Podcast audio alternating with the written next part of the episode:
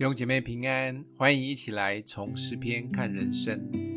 今天我们一起要来看诗篇八十八篇十到十八节。你岂要行奇事给死人看吗？难道阴魂还能起来称赞你吗？岂能在坟墓里述说你的慈爱吗？岂能在灭亡中述说你的信实吗？你的奇事岂能在幽暗里被知道吗？你的公义岂能在忘记之地被知道吗？耶和华，我呼求你，我早晨的祷告要达到你面前。耶和华，你为何丢弃我？为何掩面不顾我？我自幼受苦，几乎死亡。我受你的惊恐，甚至慌张。你的烈怒漫过我身，你的惊吓把我剪除。这些终日如水环绕我。一起都来围困我，你把我的良朋密友隔在远处，使我所认识的人进入黑暗里。应该没有人像诗人敢对神这么大胆，没有礼貌。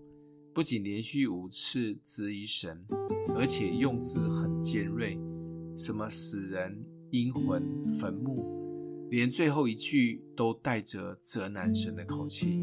是诗人的胆子很大。还是他真的认识神，知道神会接纳他，偶尔闹闹脾气，也会原谅他的不成熟。我们与神是什么样的关系呢？是真实的父子关系，还是客客气气的宾客关系？我们对神只能感谢、感谢再感谢吗？还是可以像诗人一样，真的遇到很大的难处？被环境逼得快走不下去，祷告老半天，都好像石沉大海的这个时刻，可以闹闹脾气、发发牢骚呢？相信神是可以接纳我们所有情绪的神，甚至最合他心意的大卫，犯了这种滔天大罪，都可以被原谅。何况我们都是奉公守法的好基督徒。坊间有很多属灵书及讲道的信息，都会教我们怎么样做可以讨神的喜悦。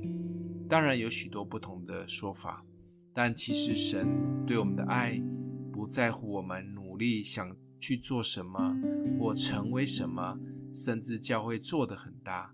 重点都是他渴望与我们个人有亲密真实的关系。他创造我们是有情感及喜怒哀乐的。他渴望陪我们一起经历所有的一切，他欣赏也爱每一个他所创造的器皿。千万不要被洗脑变成制式化的基督徒，那就会把我们的神框住，成为很无趣的天赋。今天默想的经文在第十四节：耶华，你为何丢弃我？为何掩面不顾？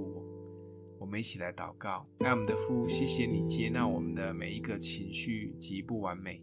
求主打开我们的眼睛，可以真实的认识你，不被限制在框框里。相信你的意念高过我们的意念。奉耶稣基督的名祷告，欢迎订阅分享，愿上帝祝福你。